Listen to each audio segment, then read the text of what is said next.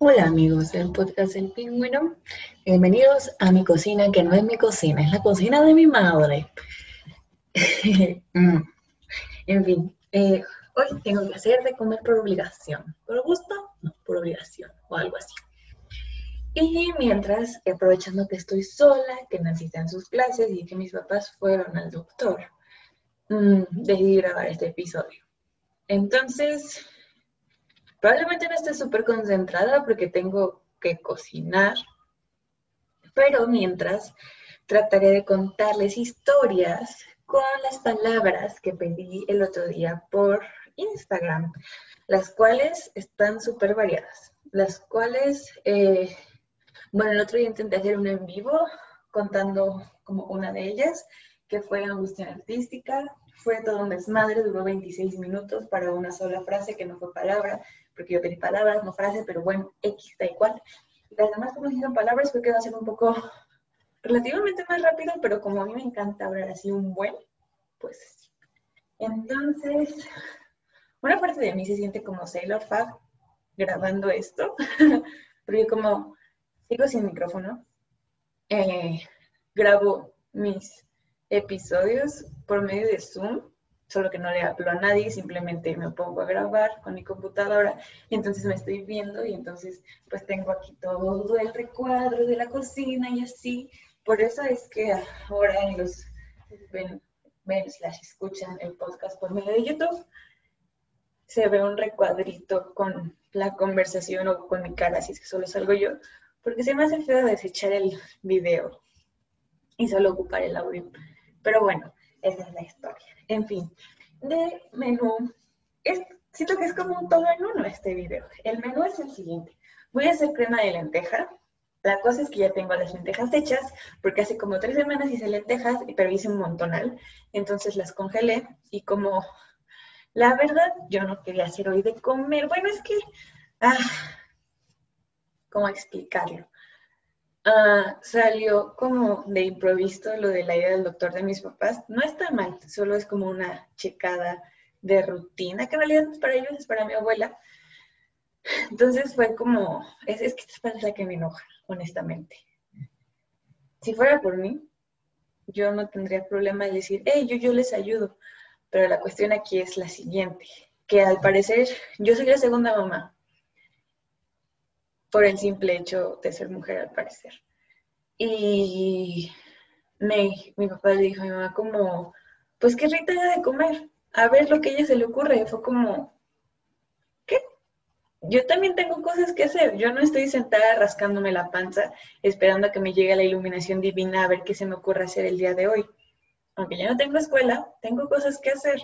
Y en realidad planeaba hoy hacer una semi-planeación para algo del servicio social. Y pues ya no lo voy a hacer simplemente porque dijeron como que ella haga la comida, porque ella es la segunda al mando, por así decirlo.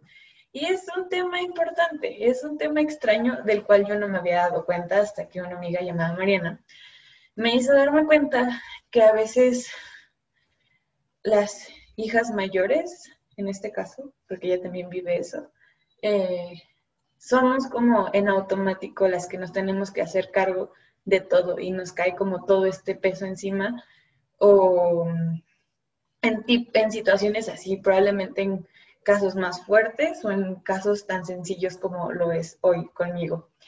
Y está bastante jodido porque, o sea, yo tengo que dejar todo lo que tenía planeado para mi día, sea mucho, sea poco, sea importante o no importante, porque sí, porque no hay mamá que haga de comer al parecer y porque al parecer los hombres no pueden encargarse de nada, básicamente.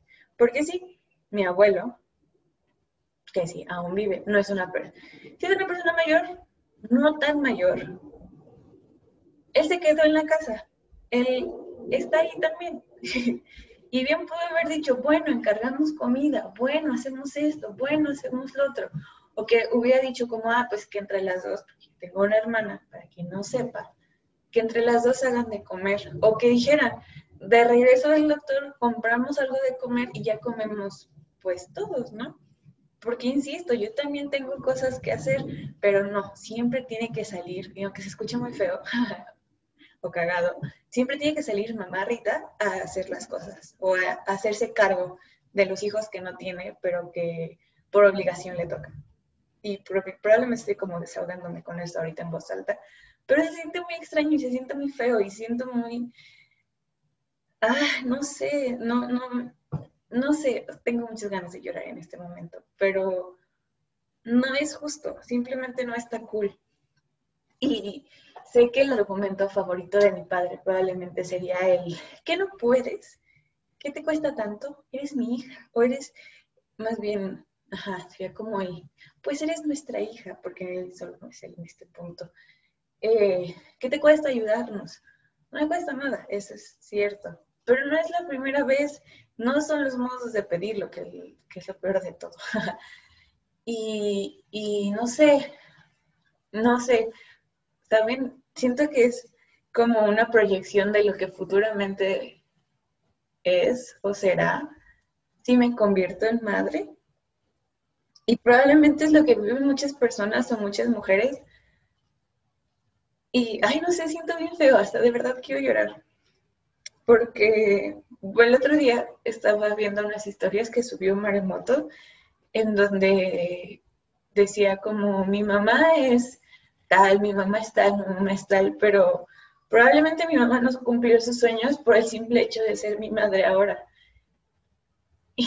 Y, sé que estoy bien morra, tengo 22 años, pero como con este tipo de actitudes o como con este tipo de escenarios tan chiquitos, siento que en algún punto se van a cumplir o que se, ajá, se van a cumplir y que muchas mujeres realmente viven eso actualmente, que ya no cumplieron sus sueños por tener que atender a otras personas por el simple hecho de que son sus mamás y por el simple hecho de que son sus esposos y los tienen que complacer o los tienen que, uh, ¿cómo se dice?, atender. Y está bien culero y siento muy feo y, y, no sé, y mucha gente diría como, pues aprende, es parte del vivir o de crecer, pero no tendríamos por qué crecer así porque nosotras no podemos crecer hacia arriba. O sea, porque las mujeres nada más tenemos que llegar a un punto y estar bien con el estancarnos y ser como estar ad hoc y sentirnos bien como en una casa o en una cocina o algo así. Y, ay, no sé, ya voy a llorar. Pero bueno, a todo esto, ahorita no puedo deshacerme de la tarea de hacer de comer. Así es que voy a ir por las lentejas porque las puse a descongelar en lo que se me pasa un poco el sentimiento. Y ya. Mientras este, le pondré pausa, porque no creo que se me pase tan rápido. Pero en fin, regresando al meollo del episodio, no del problema. Sí, voy a estar como contándole las historias que se me vinieron a la cabeza con las palabras que me pusieron y están un poco variadas. Obviamente ya las leí porque pues les tuve que tomar un screenshot porque como eran historias y solo duran 24 horas y así ya saben cómo funciona esto en Instagram, em, tenía que leerlas. ah, no, a lo que iba era que no todas tienen que ver con el arte y eso creo que es lo entretenido de este podcast, que no todo es como arte, aunque todo sea muy cuadrado, como diría en fin, entonces aquí hay como historias de mi vida, historias de la FAD. Y creo que, creo que la única que tenía que ver con artes ya la conté en el en vivo, pero bueno, ese va a ser como un episodio mini que podrán encontrar también en cualquier plataforma que escuchen el podcast. Si no es que ya está primero, aún no sé cómo lo voy a subir. Pero bueno, ahorita regreso.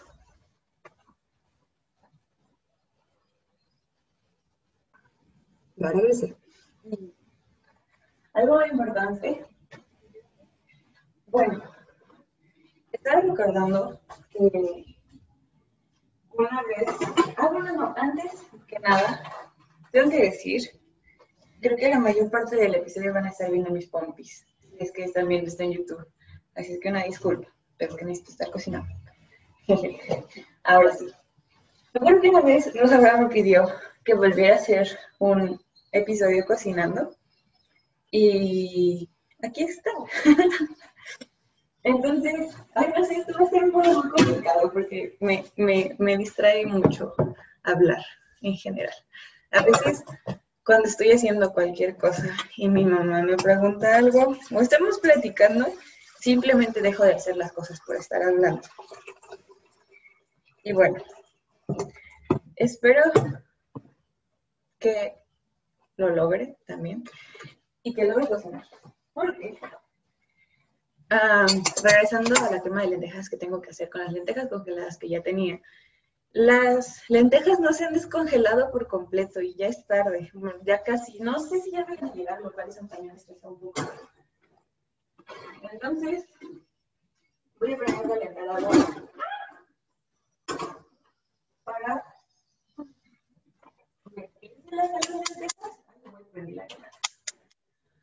y se más rápido para, para poderlas licuar y pueda salir la crema de lentejas. Eso también va a ser bueno. Vamos a compartir tips de cocina que la verdad se me ocurre de la nada. Eso es algo interesante también. Tienen que admitir que nadie como tal me ha enseñado a cocinar. O sea, no es como que mi mamá un día me diga, a ver, te voy a enseñar cómo se hacen las lentejas. Ay, suena muy fuerte la madre, donde se calienta el agua. Pero bueno, yo aprendí a cocinar, digamos, sola, viendo, Ah, sí, o muchas cosas por intuición. Es como, bueno, por ejemplo, sí, las lentejas, por ejemplo, yo no sé cómo, yo no sabía, nunca vi a mi mamá hacer lentejas, pero por el simple hecho de, por ejemplo, al comerlas dije, mm, esto sabe a jitomate, sabe esto, sabe al otro. Entonces un día que me dije, a ver, voy a hacer de comer lentejas. Em, dije, ah, creo que tiene jitomate, entonces le eché jitomate. Creo que tiene esto, le eché esto. Y por la textura que tenía al momento de comerlas, intuí cómo se tenían que poner. Por ejemplo, bueno, para hacer lentejas normales se tienen se tiene que licuar jitomate como caldillo para ponérselas. Pero de verdad eso nadie me lo dije, simplemente yo agarré y dije, ah, lleva jitomate molido. Se lo puse y ya. Y fue un éxito. Así tengo que admitir que la mayor parte de los platillos o la comida que hago, la he hecho así o la he buscado en internet, pero la gente cocina muy chistoso en internet. Entonces, a veces termino cambiando todo. o las porciones también que manejan son muy extrañas. Y me da miedo ponerle sal a la comida porque me da miedo que se me sale la comida. Prefiero que le falte que le sobre. Pero en realidad prefiero no ponerle sal a la comida. no me gusta comer salado. Pero bueno, regresando al tema principal, la primera palabra que me pusieron en los dos stickers fue vino. No sé si revelar quién puso las palabras o no. ¿Ustedes qué dicen? Yo digo que sí, porque en el live revelé quién puso la de angustia artística, así es que la revelaré. Vino, la puso Ángel, acá, mi novio precioso.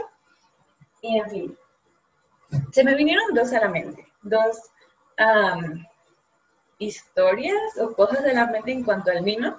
La primera y que honestamente probablemente se me... Nunca se me va a olvidar. Fue la vez que Melina, Carla y yo intentamos abrir un vino en la escuela, en el baño de la escuela. Y fue muy cagado. Y perdón si estoy contando esto sin su consentimiento. Y perdón, mamá, si estás escuchando esto. En serio, una disculpa. Bueno, no, no sé. no sé qué puedes esperar de una persona que estudió artes. Pero bueno, esa estuvo muy chistoso. Contaré toda la anécdota. Estábamos un día en la escuela, no habíamos tenido clase de foto, y Carla siempre decía como, hey, a ver cuándo sacas un vino. Entonces, como no habíamos tenido clase de foto y teníamos que esperarnos a la clase con Renato, eh, le dije como, bueno, está bien, pues vamos por un vino. Pero estoy tratando de hacer memoria real, real. Ah, sí. Entonces, como, bueno, sí, está bien, vamos. Y cerca de la escuela hay un Oxford y hay un Chadrawi. Y fuimos nada más Carla y yo. Y no había, bueno, sí había, pero había ley seca. Y, pero fuimos caminando a todo esto y pues no había, bueno, no nos iban a vender un vino porque había ley seca. Entonces ya nos habíamos dado por vencidos y que no sé qué. Y Carla ya se iba a ir a su casa, dijo, no, ya ni me va a quedar pintura, hasta luego, bye. Nos encontramos a Melina. Y entonces, no me acuerdo si fue ella o fui yo la que dijo, es que en la Noria hay un mini super y ahí no es, ah, fui yo. ya me acordé por qué, pero esa es otra historia que no voy a contar. Eh, entonces le dije, les dije, no, es que hay, un mini super ahí en la Noria y ahí ya no es Santiago.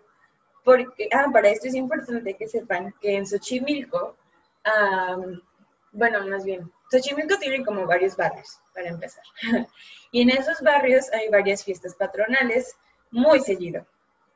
Y por esas fiestas patronales hay ley seca muy seguido también, porque pues la gente le gusta celebrar todo el tiempo y andar como con, no sé, bueno, ustedes saben que son las fiestas patronales, ¿no? el punto es que eh, donde está la Noria y donde está nuestra escuela, ya son dos barrios distintos y entonces ya no aplica la ley, y ya aplica la ley distinto. Entonces fue como, bueno, vamos.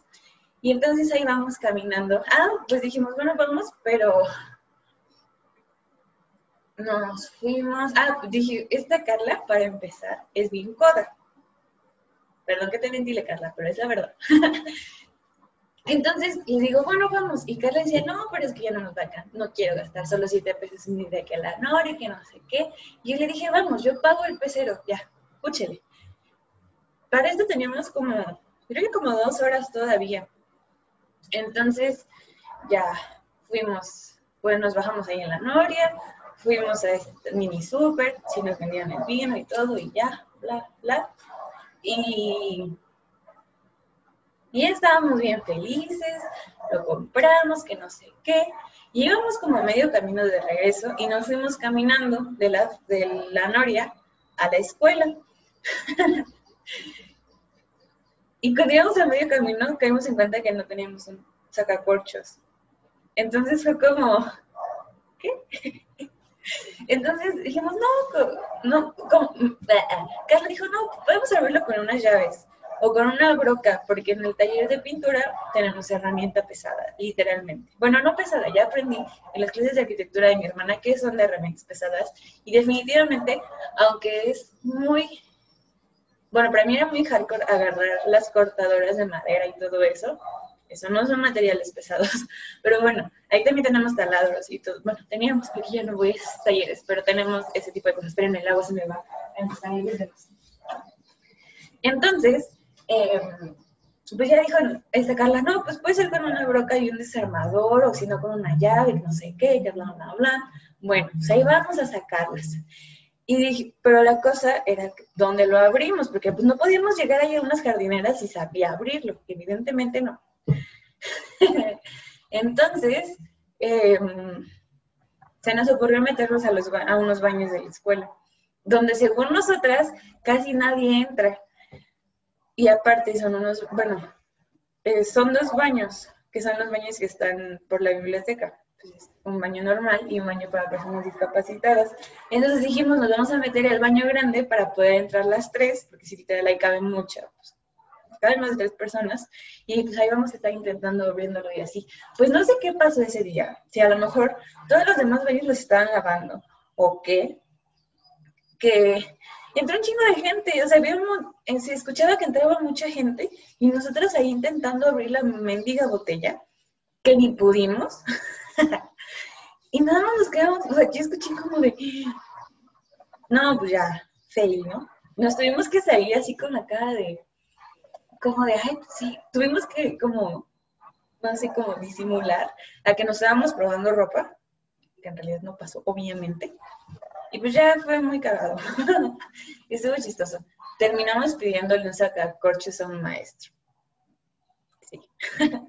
Y ya, bueno, no fue ya. Después estuvo chistoso porque el vino estaba rico, estaba barato, y se acabó muy rápido porque después nos encontramos a Sam y le dimos, fue como, ¿quieres una probada? y se acabó muy rápido. Y como nos quedaba todavía un buen rato para entrar a pintura, fuimos por otro. y volvimos a ir caminando y de regreso, ya iba a ser la hora de la clase, ya no teníamos tanto tiempo. Eh, tuvimos la suerte de que pasara el RTP, entonces nada más pagamos tres pesos por cada una. Y la, o sea, en serio, esa es como mi mejor historia del vino siempre. Siempre. Pese a que, no me acuerdo si, ah, no, no, después de eso, como medio año después, tuve la gran oportunidad, gracias a mis padres, de ir a Chile, como uno de los países más famosos en el mundo por sus vinos. Entonces, no voy a contar como todo el viaje en realidad, porque no, o sea, no sé. Fue, muy bello, en realidad el, viaje fue muy bello. Fui con mis padres, mi hermana y unos tíos que tenía, bueno, que tengo, aún no mueren, que estaban haciendo una residencia porque son mega inteligentes y son científicos y estaban allá. Y nos llevaron a conocer muchos lados y fuimos a varios viñedos, pero mi meta principal fue llegando allá no, no fue comprar vino, fue comprarme un sacacorchos para que cuando volví con mis amigas a comprar vino de contrabando, tuviera un sacacorchos en mi mochila. Y sí fue lo único, no fue lo único que compré, pero fue lo primero que compré en Chile. Y ya. Eso estuvo muy cagado. Pero bueno, voy a empezar a hacer, ahora sí, porque me, me, les, dije, me quedé aquí parada y yo no hago nada. Bueno, agua aquí en este topper tengo las lentejas congeladas. No congelaron nada.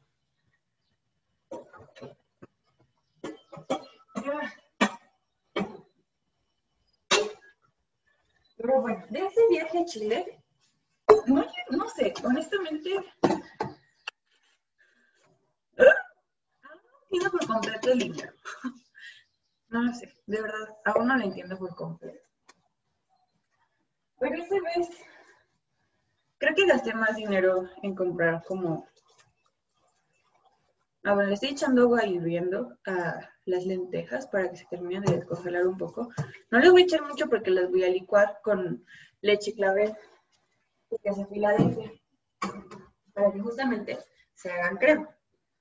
Entonces, bueno, regresando de Chile, no,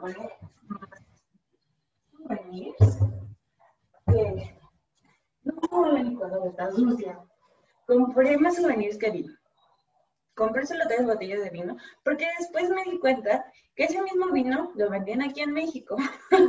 y aunque, no lo sé, probablemente no variaba mucho en precio, simplemente era como, ay, vino que compré en Chile, también lo venden aquí en México.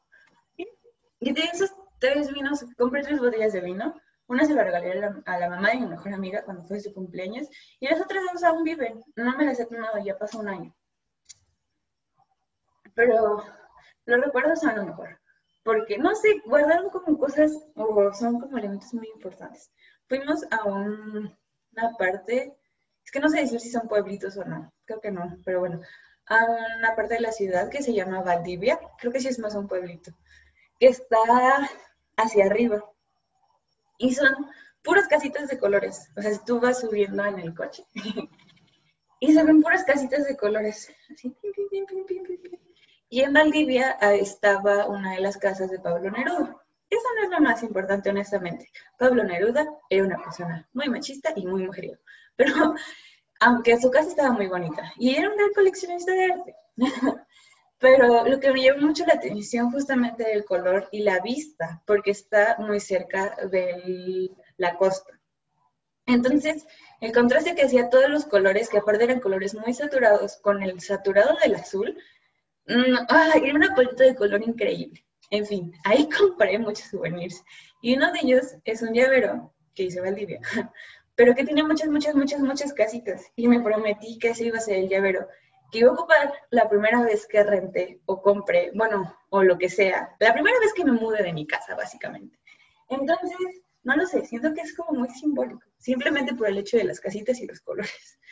Y también, ese es ah, más hacia el sur de Chile, y de ahí puedes bajar más y en temporada de invierno eh, es donde cae más nieve y puedes ver pingüinos, pero cuando yo fui no era invierno y no fui a la parte de la nieve y por ende no había pingüinos. Pero lo bueno es que había souvenirs de pingüinos. Entonces me compré un parche de un pingüino con la bandera de Chile y una tacita así bebé que tenía pingüinos y un pingüino de lana. y ya. Y estuve, ay no, está increíble. Pero bueno, sigamos con las palabras. No, más bien, sigamos con la sopa. Voy a ponerle un poco más de las lentejas y regreso.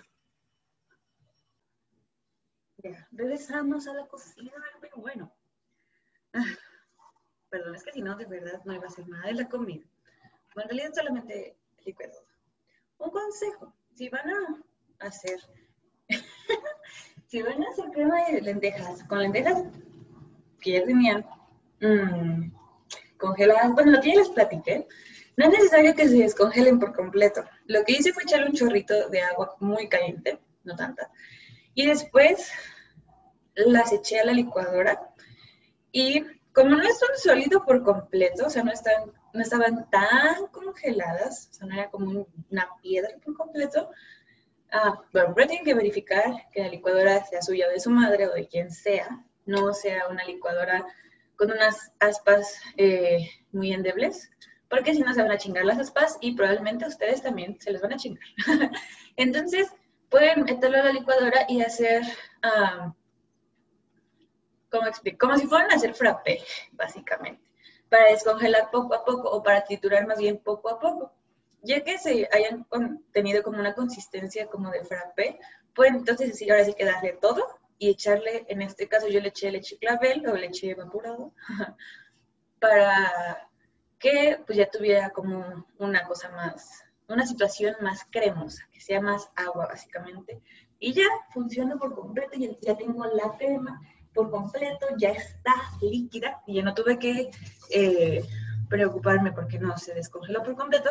La cosa es que vamos, más bien, lo que va a ayudar también a que le dé consistencia es el calentarlo. Entonces aquí tengo mi olla, le voy a poner un cuadrito de mantequilla a calentar en el fuego, fuego bajo, y ya después voy a vaciar la mezcolanza de las lentejas licuadas con la leche. Ah, y le eché un poco de queso Filadelfia, porque el queso nunca está de más.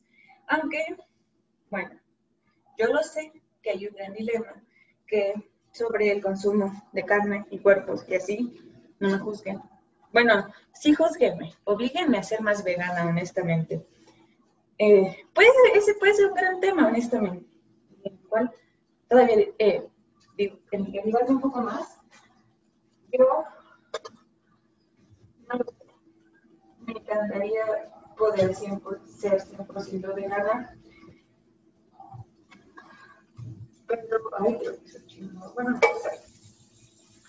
pero por ahora no está al 100% en mis posibilidades, no económicas, porque en efecto, eso es un... Eh, ese es un pretexto como el decir que la gente vegana es gente rica porque es muy caro ser vegano. That's not true. En realidad es un bueno, mis posibilidades no están, ¿cómo explicarlo? Yo no sé lo que tiene poder en mi casa, básicamente. Yo no decido qué hacer de comer. Aunque a veces me digan, ay, sí te toca, o yo digo, ay, yo quiero ya hacer de comer. Yo no decido qué se come en la despensa. Yo no decido, este es un tema muy grande, muy político, muy enorme. Y aunque hay veces me tomo la libertad de decir, no vamos a comer nada de carne, o sea, nada no lo puedo hacer diario, simplemente. No sé cómo explicarlo, pero en fin. Una disculpa de verdad, los jefes, por hacer todo esto, pero sigamos. No me voy a meter en ustedes, conmigo mismo.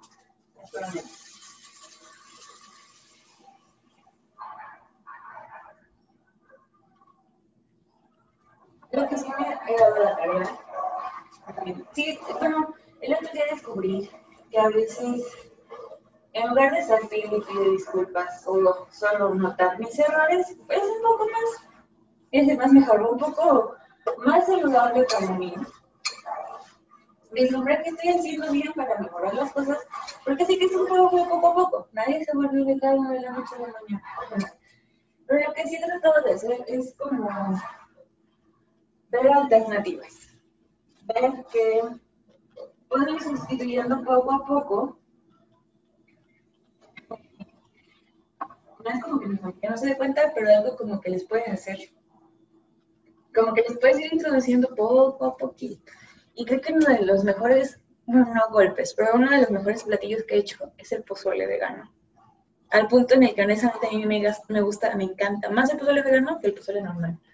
Así, es igual a mi hermana. Es increíble el pozole vegano. Una vez. Pero bueno. Siguiendo con los temas del podcast originales,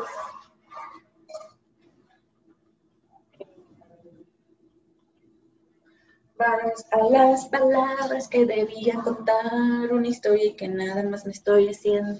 Bueno, no me estoy haciendo güey, pero nada más estoy hablando a lo menso y así. A ver, está la imagen. Ok, después de la de vino, viene la fantabulosa palabra que puso mi mejor amiga Maffer, cola.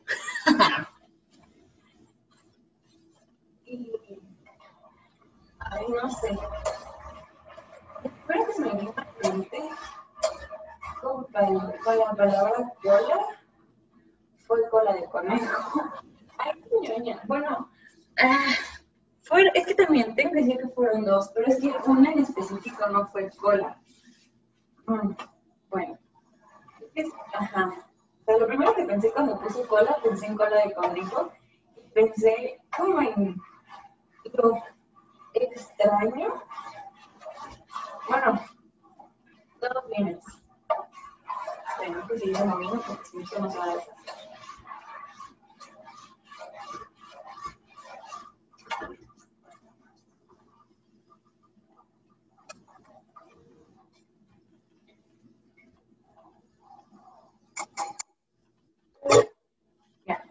Cuando entré el primer semestre de la FAS, yo no tenía idea de la mayor parte de las cosas. y bueno, en fin, en pintura me acuerdo que Miguel Ángel nos empezó a hacer una lista de materiales y nos empezó a pedir un huevo de cosas.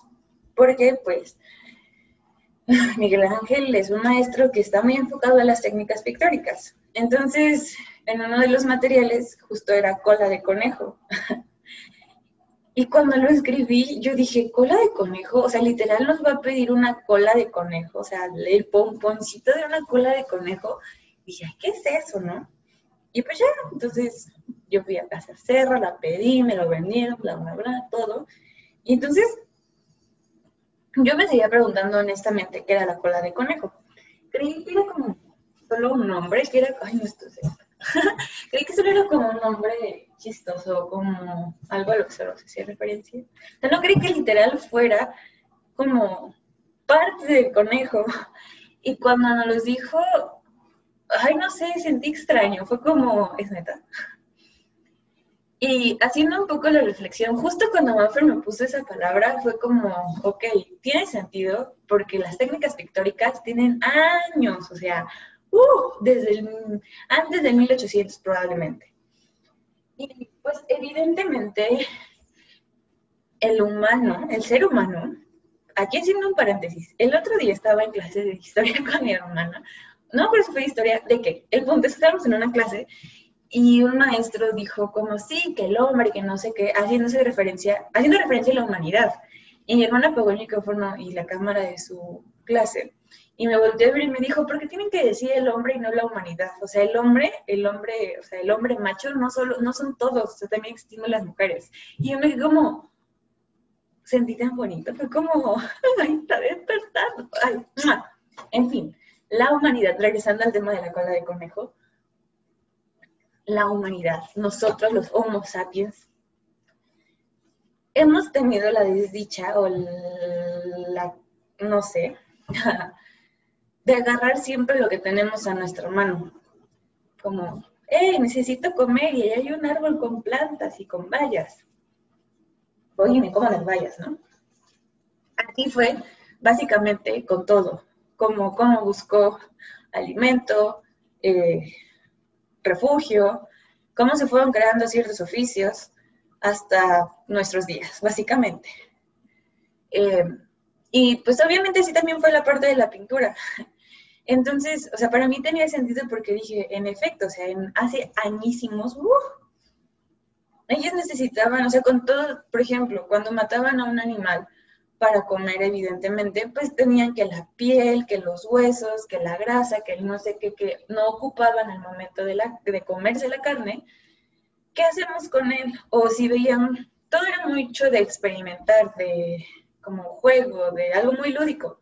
Insisto, o todo sí tenía sentido para mí, pero yo dije, bueno, a estas alturas de la vida, ¿por qué lo seguimos ocupando? O sea, si ya se supone que estamos tan desarrollados y el no sé qué, ¿por qué tenemos que seguir ocupando algo de un animal y ya lo podemos fabricar? O sea, es como, si ya podemos encontrar alternativas para un chingo de cosas, ¿por qué tenemos que apegarnos como a esta parte tan tradicional y tan mamona, honestamente, en la pintura y en todos como estos oficios tan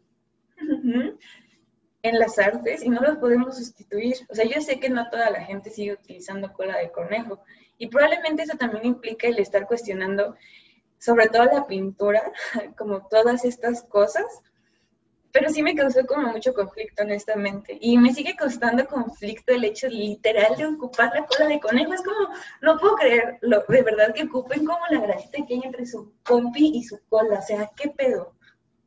¿Qué? ¿Por qué lo seguimos haciendo? Y pues ya, esa fue la primera. Y la segunda, lo primero que se me vino a la mente con cola fue calzón.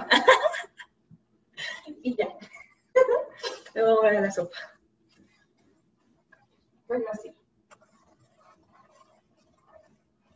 No, o sea, no es como plan para mí ay, solo les quiero preguntar cosas arte porque me quiero ver como una persona interesante. No, la verdad no. O porque digas, uy, qué persona tan, no sé, como rebuscada. No, no sé Amigos, si este es su pensamiento, respételo. Bueno, más bien, respétense a sí mismos, escuchen su palabra y déjenla fluir. Y eso es de Rita para Rita también, ¿eh?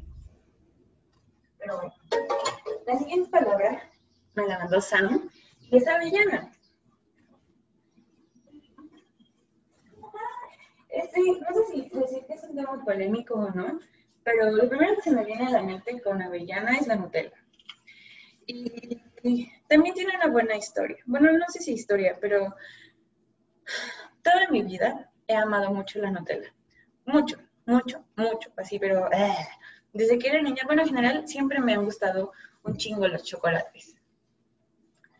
Pero desde que vi cómo producen la Nutella, no me gusta comer Nutella. O sea, sabe súper rica, muy rica. Y, no sé por qué todo al final termina volviéndose tan filosófico cuando me estoy escuchando hablar todo esto y cuando solo leo una palabra. Y creo que este era el punto de como este ejercicio, programa, no sé. Porque, bueno, en fin, regresando como al meollo del asunto. Avellán, cuando yo vi como, honestamente, ni siquiera terminé de leer todo, ni ver todas las imágenes, pero cuando vi como todo lo que implicaba la producción de la Nutella y como los, no recuerdo exactamente qué especie es, una disculpa, pero cómo es que se perdió, se afectaba el hábitat de unos changuitos con la producción de este manjar. Yo dije, ya no voy a comer Nutella nunca en mi vida. O sea, dije, no más. Y estuvo muy cagado porque mm,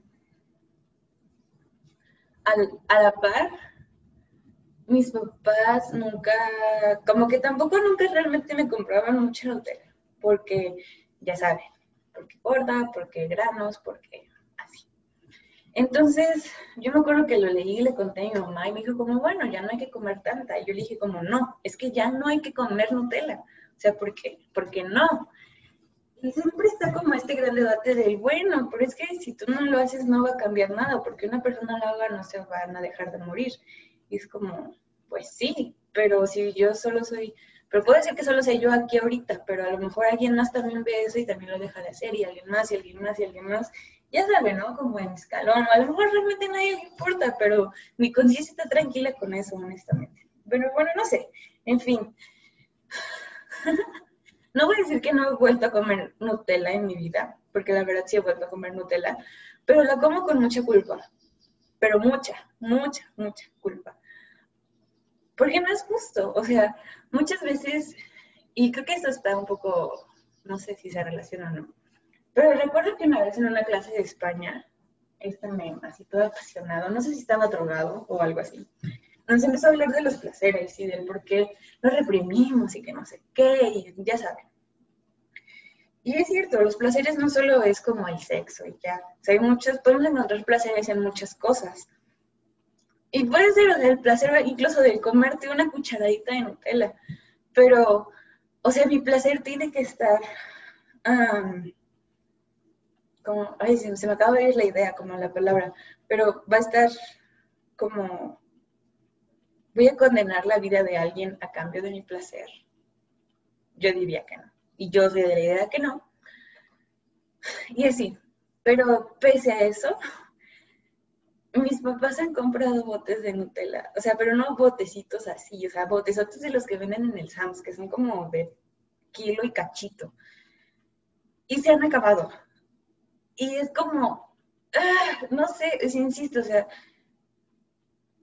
no voy a decir, insisto, no voy que no, no le he comido, porque sí lo como, pero me da mucho pesar y es como, no. O sea, me lo como y me lo como con culpa y siento horrible. Pero no, no lo sé, es como un, diría un maestro que una vez estuve en una clase, sea, como un dilema moral horrible y solo estoy comiendo. Y es muy raro. Y alguien diría como, qué exagerada, solamente estás comiendo, ¿por qué no dejas de pensar y ya solo estás comiendo? Pero, ¿qué clase de persona solo dejaría de pensar? No lo sé. en fin, eso me hace pensar la palabra bella. La siguiente palabra es, madre mía, se me va a quemar la sopa. La siguiente palabra es liguero. Dando Bruno. Esperando probablemente una, uh, una historia interesante. Pero tengo que decir lo siguiente. En mi vida he usado un liguero. Y se me hacen extraños. O no lo sé.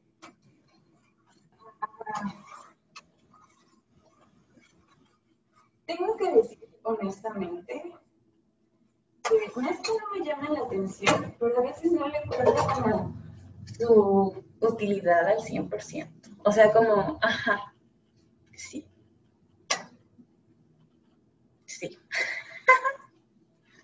O entiendo que tienen como esta cosa sensual que van un poco más como al complacer a la vista de la persona con la que te vas a acostar pero no de la persona con la que la, que la está usando. Y no puedo hablar al 100% de ello porque yo nunca he usado un liguero, pero siento que se ven muy incómodos.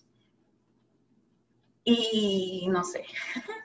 Además, o sea, puedo bajar el ejemplo un poco más como una tanga y las tangas no son la cosa más cómoda del mundo. No lo sé. Honestamente, personalmente, a mí cualquier tipo de calzón se me mete, siempre.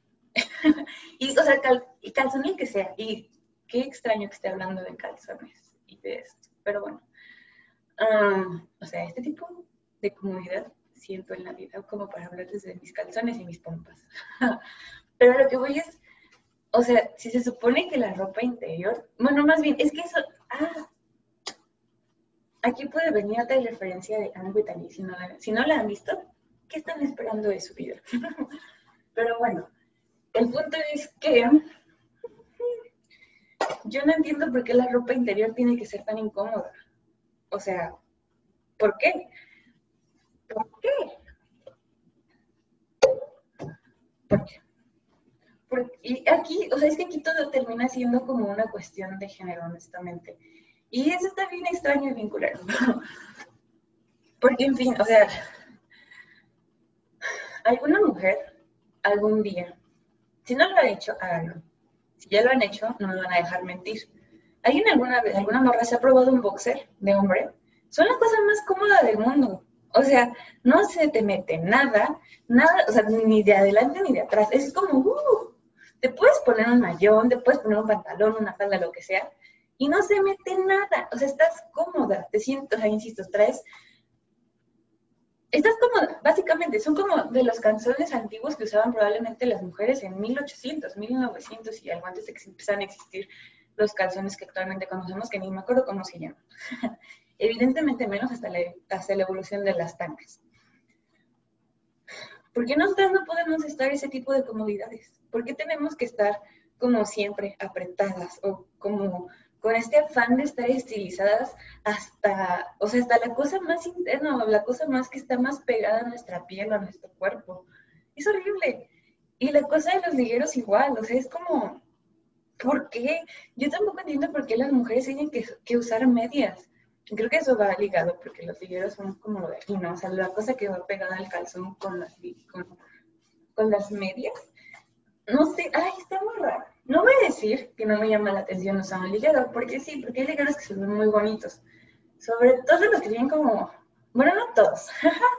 Algunos tienen como encaje, pero creo que me gustaría más usarlos como para una sesión de fotos o algo así. Pero no lo sé, mm, tendría que ser como más... Mm, estoy pensando. que no tengo, o sea, no tengo la imagen como tal en la cabeza, pero tendría que ser algo con lo que yo exactamente me sienta cómoda, ¿no? Como para hacer que alguien sienta que me veo bien con ello. No sé si me voy a entender. Y, y ya. Y bueno, es que no, no, no quiero dar como referencias de y solo por ti, Sam, porque sé que no lo has visto. Pero ahí también, bueno, hay una parte en la que hablan sobre el corset, justamente. Pero véanla, si ya, si ya saben a qué me refiero. Y si no, vean a Anne Es increíble. en fin, no sé si me estoy perdiendo de mucho al usar un liguero o no. Creo que puede ser mucho más sensual con otras cosas e incluso trayendo mucha más ropa. Y probablemente también sin nada de ropa, pero definitivamente es algo que no me convence tanto usar. Y no sé, creo que prefiero mi cuerpo un poco más libre. Pero bueno. La siguiente palabra es orangután. Al principio planeaba ligar un poco la palabra avellana con orangután por todo lo que les conté de la Nutella. Pero no estoy segura insisto, de la especie. Han todo este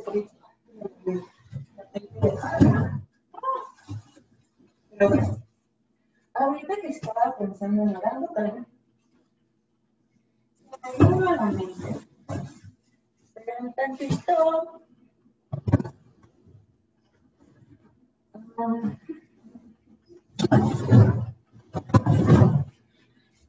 se me vino a la mente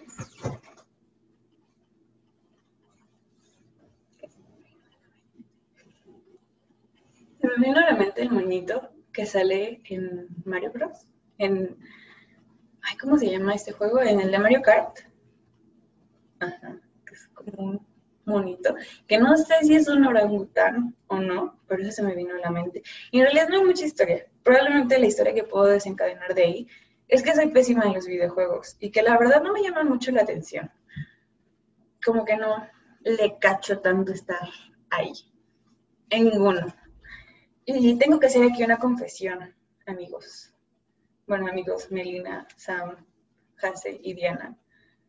Por eso no me conecto a jugar con ustedes porque no le entiendo. Se me hace a entenderle real. No me llama la atención. Y, y pues no sé, me hace sentir un poco mensa, no, no, no entrarle al mundo de los videojuegos. Una disculpa. Y bueno, eso es todo. La siguiente palabra, no, no, yo no, es esperanza. Y aquí empiezan los temas depresivos. Sí, ¿por qué va a ser depresivo esperanza? No lo sé. Lo primero que se me vino a la mente cuando mi mamá escribió esa palabra fue la esperanza es lo último que muere, pero mi esperanza está muerta. Y está muy hardcore, lo sé. Pero no sé cómo explicarlo honestamente. Siento que para mí la esperanza, mm, bueno, más bien, en ese punto cuando leí eso, creo que solo estaba siendo muy dramática. Pero en realidad siento que para mí la esperanza juega como como algo que viene igual, como algo que no está, como no es, no sé cómo explicarlo. Siento como que el dicho de que la esperanza es lo último que muere no aplica en mi vida. es raro. No lo sé. También me hizo pensar en el pasteles. porque Pastelería La Esperanza, esto no es un comercial, pero bueno. Regresando al dicho pesimista que acabo de decir, a veces, bueno, este último año de mi vida, estos dos últimos años de mi vida han sido un sub y baja emocional cabrón. Probablemente toda mi vida ha sido así, probablemente por eso veo la esperanza así. Y probablemente por eso anoche lloré con el episodio de Luis cuando o sea, está así de conseguir que Mike sea su abogado, que no es abogado porque es tramposo. Y ya, estaba así y el maldito lo, lo traiciona, pero ahora aquí. Porque cuando veo que algo ya está, o sea, que está nada de lograrse, no se logra o se rompe. Y entonces toda la esperanza, todas como, sí, la esperanza, todas las emociones que yo tenía vertidas en ese suceso, se desvanecen o se desaparecen y ya no pasa. Y ya, y se espumó y hay que empezar otra vez. Y así, básicamente toda la vida. y no es que me considere una persona perdedora, pero siento que me considero una persona que no ha logrado mucho en la vida. Y mi mamá me va a decir como, eso no es cierto, pero sí me siento. Y eso es lo peor de todo. Y probablemente más ahorita que estamos encerrados en la cuarentena. y no sé, es como una, no sé, como cuando, si de por sí la presión en general, bueno, a veces, ay, estoy empezando a hacerme bolas, y eso es lo que no me agrada, pero bueno. Hay un trastorno que no sé cómo se llama, y ojo aquí, no me estoy eh, autodiagnosticando, y tampoco estoy diciendo que ustedes busquen en internet y se autodiagnostiquen, o que viendo el ejemplo de alguien más digan, hey, yo me identifico, yo tengo eso, Nelly. aunque es algo que voy a decir, pero no lo hagan. Si tienen, que justo es lo que yo debo hacer y que justo es lo que voy a hacer próximamente, si ustedes sienten que se identifican con los síntomas de algo, sea físicamente o mentalmente, estamos hablando de salud, acudan con un especialista, ¿ok? Fin del paréntesis. Hay un trastorno que no sé cómo se llama y qué bueno que no sé cómo se llama para no dar mala información, en el que las emociones están como muy polares. O sea, cuando hay algo malo o algo que va a pasar muy malo, o algo más bien, es que no sé cómo explicarlo exactamente. Hay una youtuber que se llama Dana Alcuati y ella tiene ese trastorno y de hecho yo he escuchado casi todos sus programas, bueno, no, eh, no son episodios, bueno, todos sus videos más bien. este, y ella explica que cuando, bueno, toda como su historia mental. bueno, la historia de su trastorno, que cuando, por es un ejemplo, ¿no? O sea, que la cagó en algo, se le rompió un vaso y tú tienes que hacer a sus papás. O sea, ella siente que la, que la van a desheredar, que ya muerte, ¿bye? Eso es algo, obviamente eso es algo que no es normal. a veces yo siento que soy así y que evidentemente no es normal, pero es algo que no puedo controlar y eso es lo que lo hace no normal. Entonces, a ver, bueno, regresando como al tema de la esperanza y eso, mm, creo que a veces no, no, casi siempre sentía que yo podía manejar como la presión en muchas cosas o en muchos aspectos de mi vida y que yo podía como lidiar con ello y lidiar como con esta cosa del no cumplir cosas y como con el ir y venir, ir, ver que venía la esperanza, como el poder lograr cosas, y ahí se fue ching, llegaba la frustración, y otra vez, ¿no? Pero actualmente es más constante y es como algo del diario, del diario, del diario, del diario, del diario, muy constante, muy repetitivamente. Y por eso digo que la esperanza para mí es lo primero que se muere, porque es como, ay, tengo un proyecto, no lo voy a lograr y se murió de esperanza, ¿no? Pero bueno, ¿y estoy trabajando en ello? Sí, pero es como pasos bebés, muy pasos bebés. Y consejo, si te sientes igual que yo, pide ayuda psicológica. Fin. no más con esta palabra. En fin, la siguiente palabra sería angustia artística, pero ya la contábamos en el live, que si no lo has escuchado, por ahí va a aparecer. Em, la siguiente palabra, déjenme buscarla porque ya la perdí. En fin, retomando un poco de la comida, le apagué a la crema porque mis padres todavía no llegan y me daba miedo que en este inter en el que yo estoy aquí de charlotera, se me vaya a caer. Y entonces, como diría burro, ahí te voy San Pedro, porque me van a tener. En fin. La siguiente palabra que me mandó, me mandó, me mandó Javier. Ay, no, pero estaba dando de, de la comida. Yo aquí en la charla, en la boba. Voy a hacer una ensalada porque de plato fuerte voy a, solo voy a freír pechugas en un sartén por aceite y especias, sí, sí, pero pues tengo que llevar un acompañamiento y me está doliendo la cabeza. Entonces voy a poner lechuga, jitomate, zanahorias, aguacate y unos gajitos de toronja. Les voy a poner limón y no sé si tantito aceite de oliva. Ahorita voy a ver. Pero entonces, perdón. Mientras, en lo que os estoy contando esta madre, esta madre, voy a rayar la zanahoria. Voy a hacer esto para que se vea mi cabeza, porque si no, perdón, mi rostro debería de nada, es cierto. Voy a estar rayando la zanahoria y voy a, pues hacer este desmadre, ¿no? Ustedes ya saben. No, primero voy a lavar la lechuga. A ver, una pausita pequeña. Ah, regresé. ¿Ustedes saben que en Miniso venden ralladores? No, pelapapos. y son muy buenos, aunque este no es muy cómodo porque es muy ancho. Y, o sea, voy a pelar una zanahoria, es muy ancho, y varias veces he sentido que me rebano el dedo y una vez sí me rebané una uña, pero bueno. En fin, la siguiente palabra es amarillo. Que ahora que lo pienso, lo, bueno, lo primero que se me vino a la mente cuando lo leí fue en mi suéter amarillo de pollo, que tiene una buena historia, que se las cuento. Pero ahorita se me vino a la mente el álbum de J Balvin, y no sé si tengo una canción llamada Amarillo, la verdad no sé, pero de ese álbum, mi canción favorita es la de Rojo, porque es súper depresiva, y el video aún más. Pero bueno, este suéter amarillo de pollo, bueno, es, una larga historia. Verán, mi abuela, la mamá de mi mamá, esa mujer tiene un closet enorme. Mi abuela tiene o sea, le dices como, necesito un suéter amarillo, pum, lo saca. Necesito un suéter color eh, cocodrilo del Amazonas, lo saca. O sea, tiene ropa del color que a ustedes se les ocurra. Y de cualquier prenda. O sea, no, no solo suéteres, pantalón, blusa, lo que sea. Pero bueno, esto es porque durante toda su vida ha cuidado mucho su ropa y porque creo que ella o su mamá, eso sí no lo recuerdo muy bien, eh, trabajaron en una tienda de ropa. Creo que las dos, en realidad.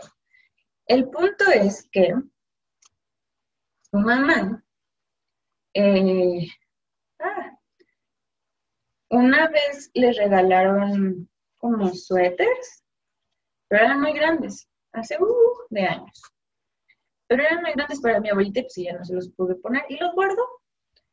Nació mi mamá, la adolescencia, o sea, pasaron los años básicamente. y a mi mamá tampoco nunca le quedaron como tal esos suéteres. Y ya de grande, tenemos, yo creo que eso es muy común en muchas familias, como el pasarnos la ropa. Y mi abuelita ha tenido como, no sé, eso se me ha hecho muy bonito en general. Siento que es como sentir a la gente más cercana a ti de lo que pues sí ya es cercana a ti. Nos ha pasado mucha ropa que ha sido de ella o de mi mamá. Y ella me pasó esos suéteres que estaban nuevos. Pero cuando me los pasé, yo estaba como en este inter en el que soy medio dark y no me he visto con mucha ropa de color. Y bueno, ahora sí me conocen. Saben que uso, o sea, me cuelgo literal. Puedo decir que está el molcajete, aunque nunca me he colgado el molcajete. Pero si yo me he visto de colores, a, dejo lo que sea. y estos suéteres, esos suéteres amarillos, ay, no sé, son, son increíbles. El punto es que, bueno, uno es un suéter largo, un poco como este que traigo ahorita. No tiene, o sea, yo sé que no me pueden ver. no es de un punto muy grueso, o sea, es ligerito. es, es pesado más bien. Y yo creo que me llega como media pompi. Y tenía, tiene unos círculos blancos un poco grandes. Ay, ese, ese, me encantaba más. Pero una vez me manchó de tinta. Y eso lo llevaba mucho a la faz, me lo ponía con un pantalón de mezclilla y unos tenis tipo Vans, pero no eran Vans, que eran negros con bolitas blancas. Ay, me encantaba ese. Hasta tengo una foto que me tomó Luz, mi amiga Luz, con unos changuitos. Me gustaba mucho ese suéter amarillo. Y otro, que es el que más me pongo actualmente, porque si todavía me queda ahí ese, desde que manché el otro de tinte, la verdad me arrepentí un montón, sentí bien feo. Todavía lo tengo, pero pues ya no me lo puedo poner como para salir. Ay, no. Ya el otro lo empecé a cuidar mucho más aún, obviamente. Em, el otro tiene un, punto muy grueso. o sea que es, o sea, refiriendo, cuando digo que el punto es muy grueso es que está hecho con un estambre muy grueso. No sé si, obviamente no está hecho a mano, está hecho con máquinas, pero parece que está hecho a mano. Y pues obviamente se ve como si estuviera tejido como... Bueno, el punto es que es muy grueso, o sea, se ve como súper pesado, pero muy como medio ostentoso. No es tan largo. Está increíble, me encanta ese suéter amarillo. Y pues ya, me recuerda mucho como a esa historia y me recuerda mucho a mis dos abuelitas. Y el color es muy vibrante, muy vibrante. O sea, mm, no es fosforescente, pero es un color vibrante y es fácil de identificar y me encanta básicamente. Y curiosamente, mi hermana tampoco es muy de vestirse como con colores así, pero últimamente ese suéter le gusta. No se lo pienso regalar. Y hermana, si estás escuchando esto, no te pienso regalar mi suéter, pero sí se lo presto. Y hace poco, no me voy a hacer promoción porque no sé cuándo se acabe la pandemia. Yo no puedo salir hasta que no se acabe la pandemia, pero intenté bueno, cuando se acabe la pandemia ya me haré promoción, pero por lo menos no. Pero hago aretes para tejidos y planeo venderlos cuando se acabe la pandemia. Pero hice unos de corazón que le combinan increíble a ese suéter. Y cuando se ven, cuando se acabe la pandemia, se los puedo vender mientras. En fin, pasamos a la siguiente palabra, que es dona. Esa me la dejó Luis Enrique. De esa no había pensado nada, honestamente, no se me venía mucho nada a la mente. Ah, por el contexto rápido, o por mi vida ahorita sí, me viene a la mente el personaje de Donna de la um, serie que estoy viendo. Estoy viendo una serie con mis papás que se llama Suits. Es una serie viejita, no tan viejita, donde sale... Ay, es que no me sé los nombres bien. Una disculpa. Ubican a la es que no, sé, no me sé el apellido, ese, es lo malo. Megan, la morra que se casó con el príncipe Harry de Inglaterra, que se acaban de excomulgar de la corona porque dijeron, yo no quiero nada que ver con esa señora, hasta luego, bye, porque me fue mi madre, hasta luego, que se fueron a vivir a Nueva York.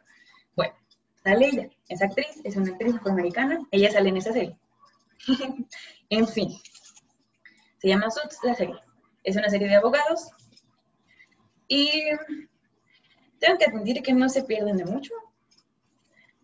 Eh, el punto es que hay un personaje que se llama Donna, es una secretaria del personaje principal, que es un patán, un machito, que me cae mal. y en general tengo que admitir que todos en la serie me caen muy mal, excepto el, el papel que hace Megan Marco se llama, no sé cuál es, no sé cómo se pronuncia exactamente su apellido, una disculpa, pero es, es tengo que admitir que es por lo único que estoy viendo la serie. La serie la veo con mis papás cuando comemos, cuando tenemos como un chance libre de convivir, es nuestra serie para convivir. Y, por eso y tiene muchas temporadas. Em, pero, insisto, la verdad no se puede mucho. No sé, está, está, extraña, como, más bien creo que le tengo amor-odio a la serie. No me gusta que el personaje principal, es Harvey, sea como el, ya sabes, insisto, sea como el hombre rico, blanco, poderoso, todas mías, que siempre tiene la razón, que es como, no te demuestro mis sentimientos porque esa es una debilidad, pero sí te amo. Ay, no sé, qué horror, ¿no? En fin, regresando a Donna, Donna es su secretaria. Y Donna no tiene vida, básicamente. porque su vida es su trabajo. Y ella no lo sabe, que es lo peor de todo. Y Rachel se lo dice. Bueno, es a donde voy en la serie, porque creo que voy en la temporada 2 y son 9. El punto es que ella se lo dice. Se supone que ellas son amigas y justo Rachel se lo dice. Le dice como de, dude, se supone que tú eres mi amiga dentro y fuera del trabajo. La amistad así funciona. Entonces, ¿por qué no me avisaste que y un pedo que tenían en el que no era del trabajo específicamente? A Rachel le gusta el adjunto de este Harvey. Y Harvey y Donna le dicen a Mike, que es el adjunto, que no salga con él por conflictos de intereses, básicamente. Y Rachel le dice como, pero ¿por qué? O sea, yo soy tu amiga y, en fin. Solo eso se me vino a la mente de Donna. Ya no les voy a contar más porque, no sé, me como que no sé si conforme vaya pasando la serie me va a seguir, me va a gustar o me va a atrapar más o va a ser que la odie un poco más. Pero creo que, insisto, el papel, el personaje que me gusta más es el de Rachel.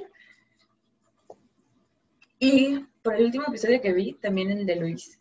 Que todos lo tachan como el malo, pero realmente no es el malo, Y está cagado.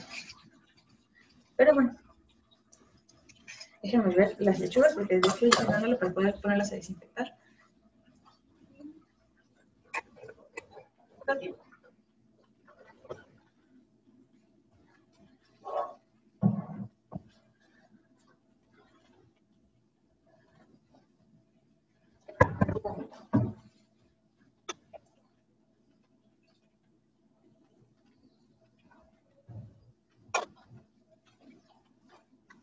Bueno, la siguiente palabra es nosotras.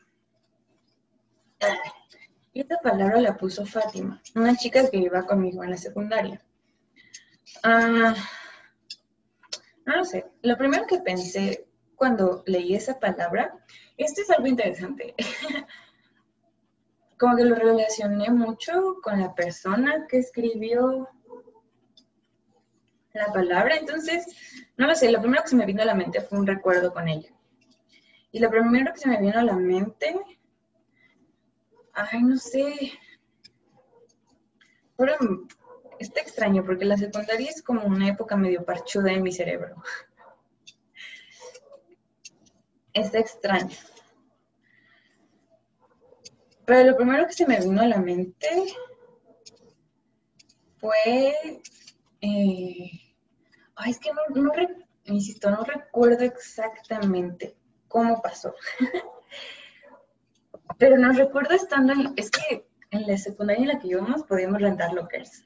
Y me acuerdo que, bueno, Fátima tenía un locker y yo también tenía un locker. Me acuerdo que estábamos ahí y también había un espejo. Ay, no sé, es que, honestamente, también es algo que también se me vino mucho a la cabeza cuando leí como el Nosotras. En, fue como mucho la personalidad de Fátima en la secundaria. Y no sé, o sea, aquí como en confesiones de la vida. Yo quería ser como Fátima en la secundaria, básicamente. Pero era interesante. Ah, se me acaba la pila. Dejen conectar la computadora. Oh, oh.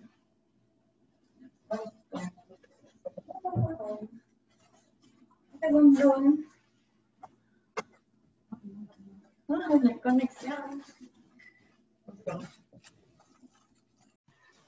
Regresé.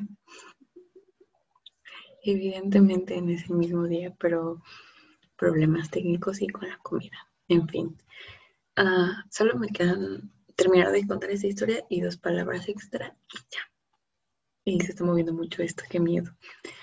Pero bueno, regresando a lo de Fátima y la palabra que a nosotras y así, yo sé que ustedes van a escuchar esto todo de corrido, pero yo estoy haciendo memoria porque es real. Yo creo que ya pasó casi una semana de que entre los clips. Pero bueno, el punto es que pues tengo varios recuerdos con ella. Y justo, o sea, cuando puso nosotras como que tuve como un mega recuento en mi cabeza así, luego, luego como de, vamos a decir como nuestra, parece que no fue una relación, Pero lo que tenía en la secundaria en Quetzal es que era muy huevito. Era muy chica, pues porque de paga y así. Entonces, bueno, creo que lo único que tengo que decir de los recuerdos que tengo con ella es que pese a que, o sea, para mí real era como si yo quisiera ser como ella, porque yo pues la veía como una morra popular, que era, que era bueno, que es bonita, em, pues no sé, como que yo sentía que ella tenía todo como lo que respecta en la parte social.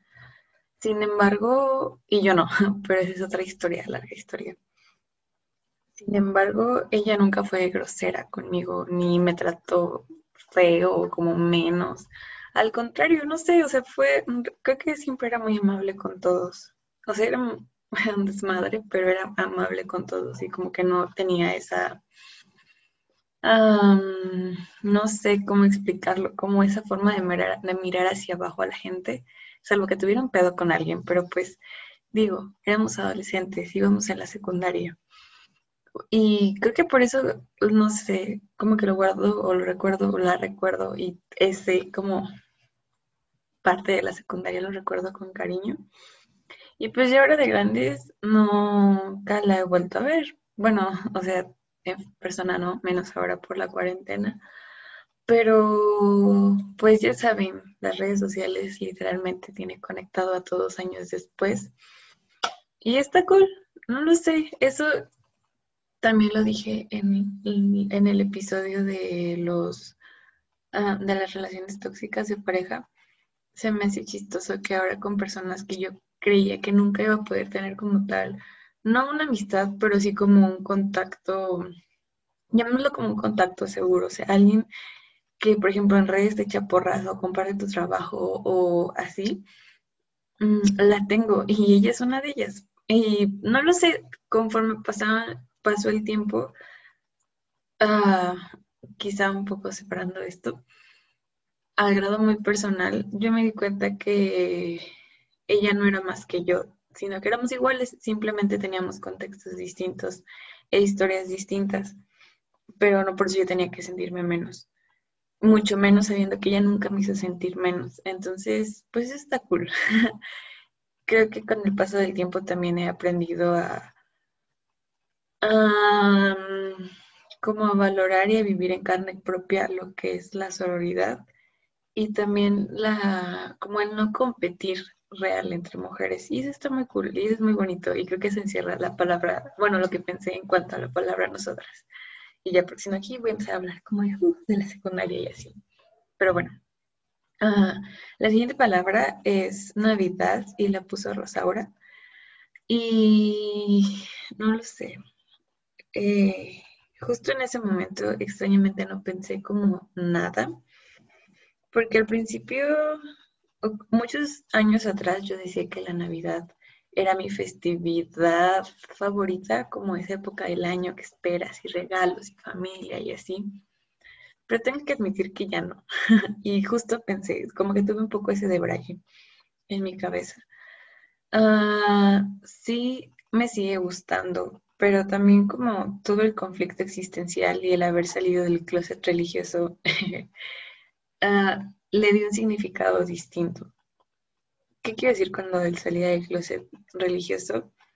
Mm, yo mucho tiempo de mi vida, desde que era niña, desde que me acuerdo, yo creo que iba como en quinto, sexto, empecé a tener como estos conflictos con la religión.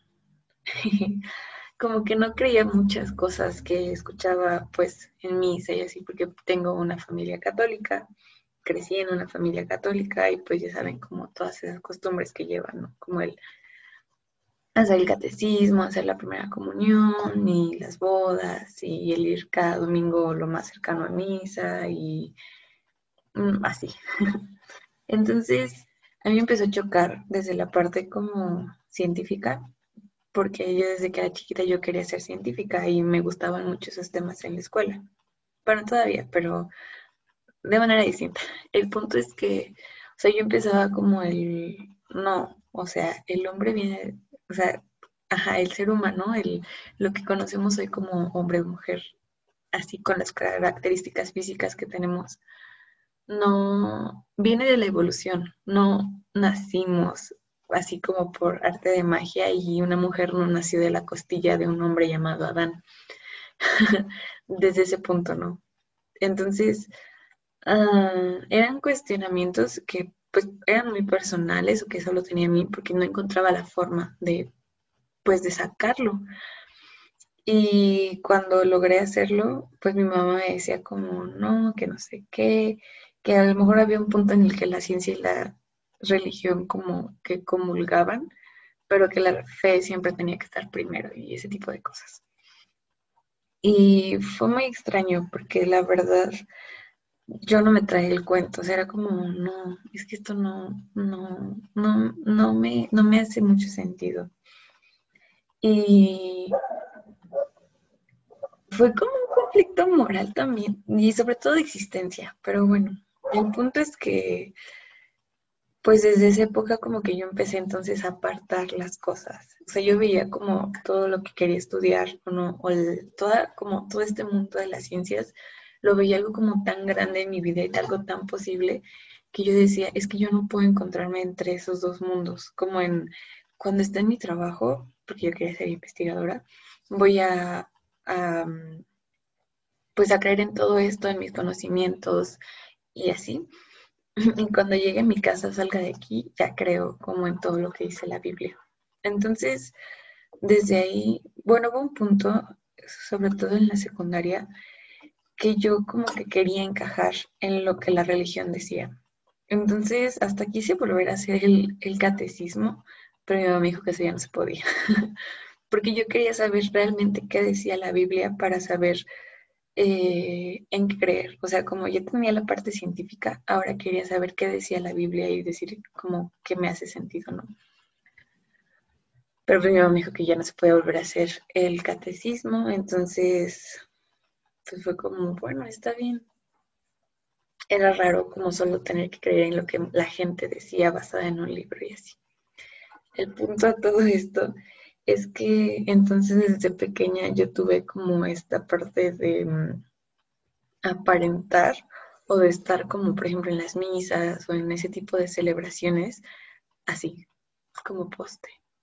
Mm, sin decir nada o a lo mejor, por ejemplo, ya saben, como todas las partes de los, es no sé decir rituales, pero que el persignar, que el decir las oraciones y bla, bla, bla, yo le fui bajando el sonido a eso, como, o sea, mi voz hubo un punto en el que yo ya dejé de decir las cosas porque realmente yo no creía en ello. Pero varias veces, o sea, yo muchas veces cuestioné a mi mamá sobre todo y alguna vez a mi papá pero siempre me callaba, o sea, era, más siempre al final terminaba como es que tienes que creer en ello porque es lo que es, ¿no? Y no tienes que faltarle al respeto.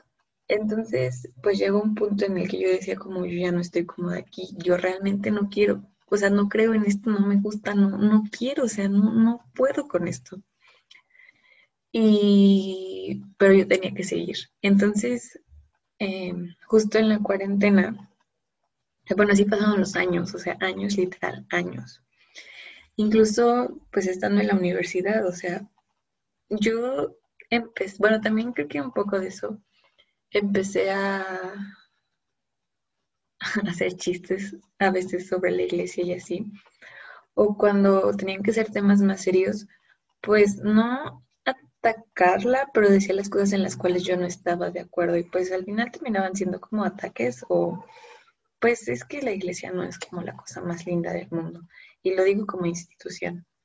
Entonces, bueno, el punto de todo esto es que también me costaba decirlo, o sea, era algo muy interno que yo tenía que decir, yo no creo en la iglesia católica, yo no creo en esta, como tal, en esta religión, pero algo que yo no podía decir en voz alta. Uno, pues por el contexto de mi familia, pero también me costaba mucho, pues, por todo lo que implicaba, porque sentía que iba a ser juzgada, Em, porque al final, por ejemplo, las personas que iban en la secundaria conmigo y así, mis amigos, que ya son mis amigos o mis amigas, que siguen siendo mis amigas, todos al final crecimos en una religión católica o algo así, o sea, como que algo implícito y yo me sentía rara o sentía que iba a terminar como a desencajar.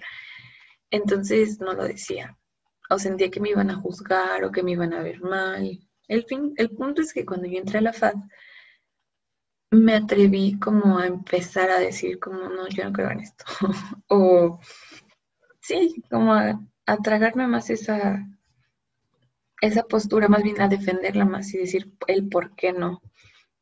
Después tuve pues más acercamientos hacia otra, hacia otros tipos de pensamientos y hacia otras filosofías que me hicieron reafirmar el por qué yo no creo en eso.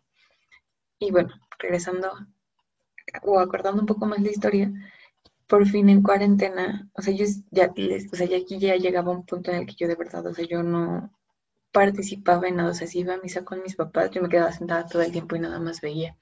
O cuando se tenían que parar, me paraba, pero no decía nada, o así estaba todo el tiempo. Y mi mamá le enojaba, y yo le decía como, mamá, es que yo no quiero, o sea, yo no quiero venir. Siempre acomodamos a misa y yo le decía que no. Y terminaba yendo. Como para no hacerle enojar o como para no hacer que se sintiera incómoda y hasta cierto punto como defraudada de mí. Pero en cuarentena llegó el punto en el que mis papás, bueno, todavía, y mis abuelos y así, pues ven la misa en, en la tele o en, por YouTube.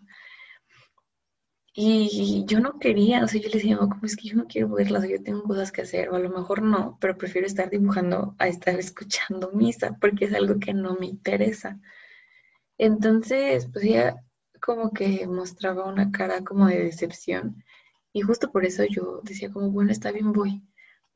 Pero lo único que terminaba haciendo era quedándome dormida todo el tiempo, o me ponía a comer galletas escondidas o así, pues estábamos como en casa, ¿no? Entonces un día en una pelea con mis padres, bueno, una práctica que terminó en pelea y cuando terminó en pelea, quiero decir, terminó atacándome a mí. Eh, salió el tema y él me dijo que era una irrespetuosa, que yo me quedaba dormida, que no sé qué. Y yo estaba así como de, o sea, entre mí era como, pues yo no quiero estar aquí, pero me siento obligada. Y justo él dijo, como te sientes obligada o realmente no quieres estar. Y yo le, o sea, no sé de dónde saqué el valor para decir como, no, es que yo no quiero estar porque yo no creo en la iglesia y yo no digo, me desaté. Y por eso digo que salí del closet religioso. Y. Entonces, a partir de eso, em, fue muy extraño. Sentí un gran rechazo de mi papá, más que lo usual, pero en ese sentido. Y de mi mamá, mm, no al 100%, pero sí la notaba muy decepcionada. Entonces, eh, pues por evidencia, bueno, más bien ese día cuando pasó todo esto, mi papá un poco de forma, pues sí, como desplazo, rechazo, pero no aceptándolo, me dijo como, pues entonces ya no te vamos a tomar en cuenta para nada de esto. Y así como, gracias. Pero, insisto, no lo dijo como de una manera tranqui, sino como medio groserona. Eh, más bien ruda. Entonces sí fue como, y fue muy raro porque entonces yo ya disponía de tiempo, o sea, se va a escuchar un poco extraño y quizá patético, pero era una hora, o sea, era una hora en la que a lo mejor yo podía estar sola o podía estar como a mis anchas y así, pero, ay, no sé, es muy raro porque al final, por ejemplo, la mayor parte de mi familia en realidad no sabe esto, solo lo saben como mi mamá, mi papá, mi hermana y alguno de mis primos, pues no porque se los haya dicho tan literal, pero por a veces los chistes que hago, por las referencias, como, ajá, así como por la forma de expresarme más bien. Entonces, bueno, regresando a todo esto y a la palabra Navidad en específico, mm, pues tengo que decirlo, como que esa parte de, o sea, esa parte religiosa para mí hace mucho tiempo que perdió sentido, honestamente. Pero tengo recuerdos muy bellos, o sea, siempre, insisto, como desde esta, cuando era niña, yo veía o me emocionaba tanto Navidad como por, ay, no sé por qué quiero llorar. Creo que ya lo dije muchas veces en el video. pero la recuerdo y la, como que me emocionaba por el hecho de porque le, le iba a pasar con mi familia y que íbamos a cenar juntos, teníamos la costumbre de hacer un intercambio y honestamente me da, sí me da mucho sentimiento recordarme tan inocente. Es como, ah, no lo sé, para recordarme, o sea, no es que no lo sé ahorita, bueno, sí, no lo soy a veces todo el tiempo. Ay, pero por las fotos, ojo, por recuerdos reales que tengo. Ah, no sé, o sea, siempre me recuerdo feliz como en esas épocas, muy feliz. y como algo muy personal, o sea, como el compartir eso, ¿no? Porque no es como, o sea, no es como una fiesta, no sé, como por ejemplo 15 de septiembre, ¿no? Que se hacen cena y así, aunque si estás con tu familia, pues no se puedes invitar como a tus amigos o a tus tías más lejanas o así. Pero Navidad no es así. Y incluso hubo una vez que pasamos Navidad en Chiapas, nada más, como mi mamá, mi papá, mi hermana y yo. Y el viaje fue muy bonito, me gustó mucho ir a Chiapas, como justo Navidad, se sintió muy raro, muy, mm, no sé, como muy banal. Entonces, ah, digamos que como que lo único que me queda restante de toda la tradición católica es justo como el poder compartir esa noche en familia y como el, ah, no sé, no sé, es chistoso. Y en realidad la Navidad pasada no la pasé, bueno, sí la pasé con mi familia, pero con la familia de mi papá. Y es un trip distinto porque ellos son cristianos y ellos no creen como en esta parte de la Virgen María y que el nacimiento y bla, bla, bla. Bueno, o sea, es una, es una manera distinta. Y entonces, bueno, también influyó en que Navidad, bueno, más bien el día después de Navidad, uno de mis primos cumpleaños. Entonces, y es como un primo muy llegado a mi papá, que no es mi persona favorita, bueno, no, no mi papá, mi primo es una de mis personas no favoritas en mi vida, eh, por muchas razones. Es como una amistad, bueno, no quiero decir, sí es como una amistad de amor-odio, pero es otra larga historia. Pero bueno, el punto es que ese día, em, pues básicamente se dedicaron como a empedarse y como a festejar su cumpleaños y creo que hicieron pozole, bien me acuerdo que hubo de cenar y así, pero todo como que giró en torno a él y él se empedó bien rápido y se durmió bien rápido. Entonces, no sé, fue muy distinto. Yo extrañé mucho, pues, a mis primas, a, mis otros abuelitos, y así, no sé, estuvo chistoso. Y pues ya, entonces, sí, siento, ajá, creo que como ah, esto me revuelve un poco y sí, sí me da como mucho sentimiento, porque eh, por más que yo, bueno, más bien, yo en mi trabajo artístico, como en mi trabajo de investigación, cuestiono todas estas cosas familiares como de costumbres y de roles. Pero, bueno, verdad, acabo como de pensar eso y de analizarlo. Creo que lo hago o cuestiono como, bueno, no cuestiono el cariño que les tengo, pero cuestiono como el cómo está tejido ese cariño o sea, cómo se tejido esa estructura para que a mí me genere cierto cariño y cómo es que en mi búsqueda de tratar de destejerlo, de cómo encontrar su núcleo, em, las personas que lo conforman o que la conforman, o sea, la familia, siguen siendo muy especiales para mí, pero no por el hecho de compartir sangre, sino por el hecho de la convivencia y del, pues sí, del habernos Como habitado y convivido tantos años y por eso lo siento tan cercanos. y por eso es que esa, esa fecha es, especial. Mm, ajá. Y pues tengo que decir como que a nivel celebración, que era justo con lo que abrí la palabra, ya no está en mi favorita, como que actualmente, a lo mejor justo este año, le tengo o le he tenido como más emociones y el Día de Muertos. Pero Bueno, ese es por otro motivo que también ah, tiene que ver con mi familia, pero bueno, es otra historia para otro día. El punto es que Navidad, mm, o sea, como ese nivel de el árbol y las luces y como, o sea, como toda esta parte, no quiero decir superficial, pero como toda esta parte celebrativa, por eso siento que perdió su encanto para mí, por la parte religiosa, pero sigue siendo algo muy especial y como muy importante, muy bonito.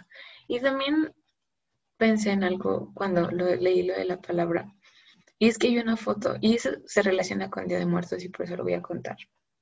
Mm, para Día de Muertos estoy tratando de ilustrar por completo, bueno, no lo más que puedo, o los elementos como más importantes de una em, ofrenda.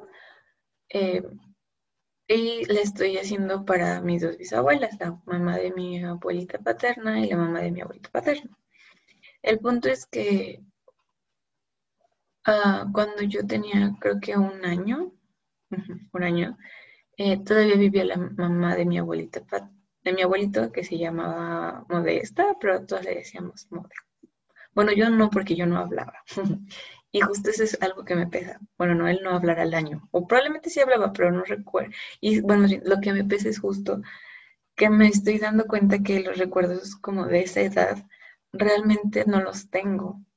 O sea, recuerdo más bien sé que existió, sé que pasó por las fotos, porque justo hay una foto de una Navidad en la que mi abuela o bisabuela me está cargando. Y está el árbol atrás y los regalos y así. Y mi mamá me contaba mucho como de, ah, sí, esa Navidad tu abuelita te regaló, te hizo tal vestido o no sé, cosas así. Y se me hace muy bonito, pero irónicamente se me hace muy lejano, porque yo no tengo ese, o sea, en mi cabeza no genera ese recuerdo como tal. O sea, así como pasó un poco en la película de Intensamente, cuando los menes dicen como que, esto ya el desperdicio, va y tiran el recuerdo. Este, pues así pasó, o sea, realmente en mi cabeza no, o sea, no recuerdo como esas sensaciones, ni nada, mm, o sea, no recuerdo haber vivido eso, lo sé por las fotos. Y se me hace muy triste y se me hace, pues sí, como muy, mm, me da mucha melancolía y se me hace muy, como, ¿por qué no puedo olvidarme de otras cosas y me tengo que olvidar de eso? Y justo, quizá no tanto por la fecha o porque haya sido Navidad, pero me hace muy triste no poder acordarme como tal de mi abuelita. Entonces, ay, voy a volver a llorar. pero creo que en parte también por eso estoy haciendo la ofrenda porque de alguna forma me gustaría como tener, bueno, no tenerlas, sentirlas cerca. Y esa es otra gran historia. Puede que lo desglose en un episodio aparte del por qué estoy haciendo o por qué hice esa ofrenda. Em, y ya, bueno, pero entonces regresando a la palabra, eso pensé cuando puso Rosaura Navidad. Y ya. Y bueno, creo que al final agregaré que también siempre me causó conflicto cómo es que mis padres o cómo es que las familias deciden el con quién pasar Navidad y con quién pasar Año Nuevo. Y algo que me emociona mucho es como el poder decidirlo en el futuro. Y ya, hasta ahí lo dejaré. Pero bueno, la última palabra, real, ay, tengo mucho sentimiento guardado aquí en mi garganta. La última palabra es libertad y la puso Romina, que también es una amiga de la secundaria y es una gran historia y la menciono por ahí, en otro episodio. En fin, eh, en cuanto a la palabra, lo primero que pensé y lo primero que siento y lo primero que se me viene a la mente al escuchar la palabra libertad son las canciones de Denise Rosenthal. O sea, ah, también en algún futuro, trataré de, de deshilacharme tanto en esto porque quiero hacer como un episodio también hablando sobre ella. Pero bueno, ella es una cantautora chilena y tiene canciones muy bellas, pero real muy bellas. Y siempre que las escucho, además, siento que se presenta como la libertad en muchos, como en muchas ramas, como cuando ya me siento libre o como el deseo de querer más libertad o cosas así, pero siempre está presente. Y no sé, es que en serio, mm, bueno, no puedo poner como un fragmento de canción porque derechos de autor, pero tiene, tiene letras muy bonitas, muy, muy bonitas. De hecho, hay una canción que se llama Mi lucha en libertad y actualmente la he tenido como un poco pegada en la cabeza. Insisto, no voy a contar como mucho porque espero un día como platicar largo y tendido todo sobre, bueno, no todo sobre ella. Bueno, quizá un poco voy a investigar porque eso siempre me gustó desde que era morra. Como me acuerdo cuando me obsesioné con los Jonas Brothers, yo sabía hasta cómo se llamaban sus perros. No voy a estudiar ese grado de Ni Rosenthal, pero sí buscar cosas sobre ella. Pero a ver, esperen, ¿cómo dije que se llamaba la canción? Ya me acuerdo. Lucha, libertad. Va, estos son mis colores de liberación. es mi decisión. No es cierto, no se llama así. Ay, qué estúpida, pero algo, es que algo así habla la canción. A ver, esperen.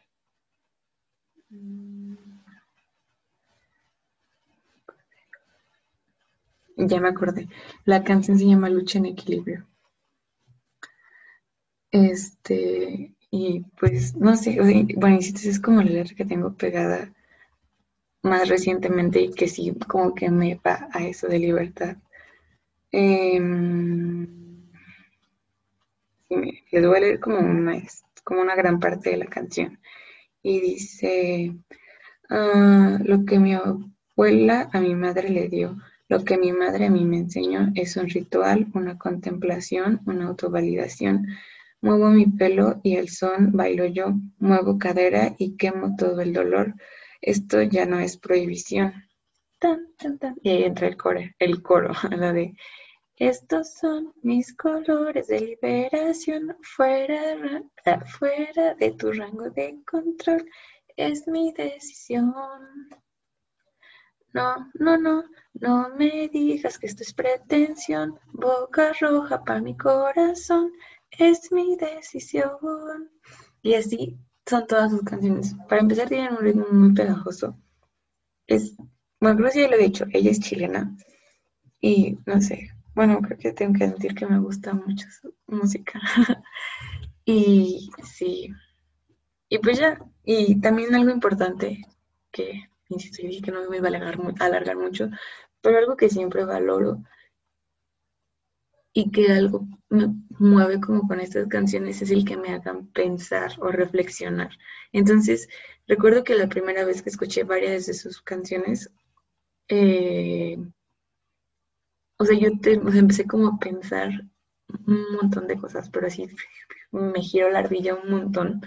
Y lo mejor de todo es que cada vez que le escucho pienso en ello, o a lo mejor pienso un poco más allá de, o hubo eh, pensamientos o ideales que a lo mejor ya absorbí, y el momento de cantar sus canciones como que es como si cantar esos ideales con orgullo. Y una vez se me hizo muy chistoso pensar en que me sentía como una señora como una persona cristiana cuando cantan como sus alabanzas y así. Y tengo que admitir que yo siempre he criticado un poco eso, o bueno, no criticado, más bien burlarme de ello. Pero al final esas personas lo hacen con mucha fe y creen mucho en esas palabras. Y a mí me pasa lo mismo con esas, con las palabras de Denise, porque al final ella las escribió, ¿no? Entonces, pero no raya como en lo sectista o ya saben cómo funciona la religión o ese tipo como de prácticas, sino es como, es algo más personal, pero que a la par tiene como una gran memoria colectiva en las mujeres y eso me encanta. Y creo que ya hablé un montón y yo dije que no iba a hablar tanto de eso porque es un tema que quiero hablar en una sección de un episodio, pero bueno, eso es lo primero que se me viene a la palabra con libertad. Y de hecho, también se me viene a la mente una frase ya apartada como de Denise y sus canciones, que le dije a una amiga que se llama Mariana hace poco en una nota de voz. Em, fue, esta nota de voz está muy intensa desde mi punto de vista. Habla del, como, del irme de mi casa y ser independiente, pero en resumen, más bien, esa frase yo le decía como es que yo ansío mucho poder, o más bien como tener mi libertad, pero verla concebida como desde el espacio. O sea, no, o sea, no, no verla, no, no sé si me doy a entender, o sea, como sentirme libre en un lugar y sentir que puedo ser yo realmente. O sea, como, pues sí, tal cual, sin ataduras o sin sin tener que callarme a lo mejor o pensar mucho para decir algo, o si la verdad hasta incluso vivir sin miedo. Que creo que es algo complicado por el país en el que vivimos, pero sin miedo como a ser juzgada o regañada o así. y ya, creo que ahí le voy a dejar porque en realidad libertad genera muchos pensamientos en mí, pero dije que eran solo los primeros que se me venían a la mente y ya, porque se va a hacer muy largo. Pero bueno, eso es todo. Gracias por escuchar todo esto y gracias por hacerle caso a mis dinámicas en Instagram. Y pues si no me siguen en Instagram, mm, no, quiero decir, pues ¿qué esperan? Síganme en Instagram, pero solo si quieren. Y si no, pues no. Trato de hacer como cosas mmm, chidas que a mí me satisfacen y que pueden nutrir probablemente otras personas o probablemente no. En fin, si quieren seguirme en Instagram, aparezco como arroba rita la la la con cuatro las.